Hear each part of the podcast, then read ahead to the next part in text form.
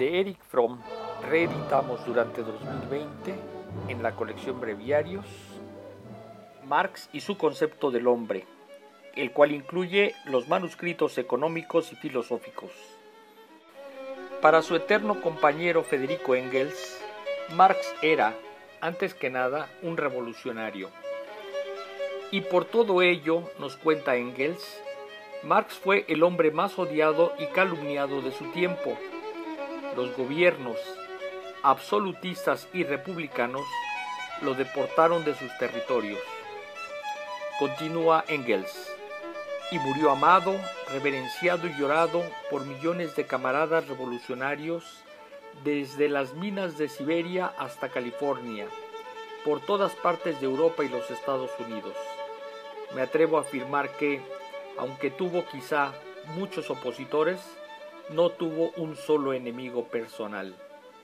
Su nombre perdurará a través de los siglos, lo mismo que su obra.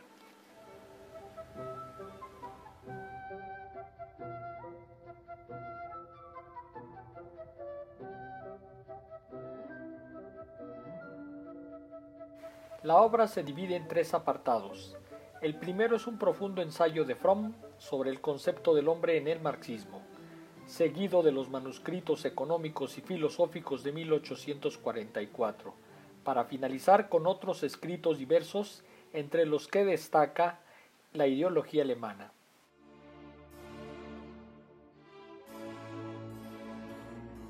Este libro reivindica a un joven Marx que fue denostado por las burocracias socialistas que argumentaban esencialmente que la aportación del filósofo se habría producido exclusivamente en sus escritos de madurez, específicamente en el Capital. El pensamiento marxista en su fase inicial se desarrolla en los manuscritos económico-filosóficos y representa un combate contra la enajenación del hombre, su pérdida de sí mismo y su transformación en una cosa. Es un movimiento contra la deshumanización y automatización del hombre, inherente al desarrollo del industrialismo occidental, pero también socialista. Esta tergiversación a los manuscritos obedece a que la crítica de Marx a la enajenación del hombre en el ciclo económico burgués es un problema que se preservó también en las economías socialistas, que no fueron capaces de trascender esta condición enajenada del hombre frente a la industrialización. En el concepto esencial de Marx, el socialismo es la emancipación de la enajenación, la vuelta del hombre a sí mismo, a su autorrealización. En el trabajo no enajenado, el hombre se realiza como individuo y como especie.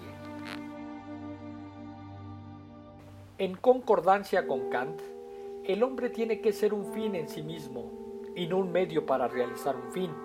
La plenitud del ser comienza con la abolición de la explotación del hombre por el hombre y con la realización del hombre que trabaja para sí mismo y para la sociedad liberada e igualitaria.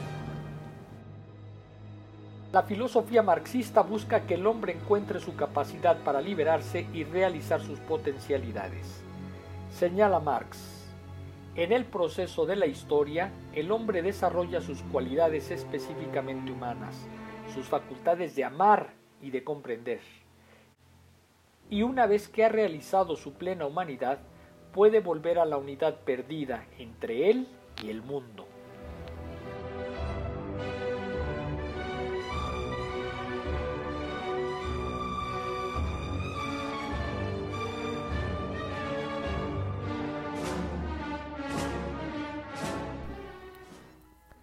Eric Fromm nació en 1900 y murió en 1980. Psicoanalista y psicólogo social de origen alemán, estudió en la Universidad de Heidelberg y en 1949 se trasladó a México e impartió clases en la Universidad Nacional Autónoma de México, donde fundó la sección psicoanalítica de la Escuela de Medicina. De su vasta obra, el Fondo de Cultura Económica ha publicado el corazón del hombre, Ética y psicoanálisis, La revolución de la esperanza, Marx y su concepto del hombre, Budismo, Zen y psicoanálisis, entre muchas obras.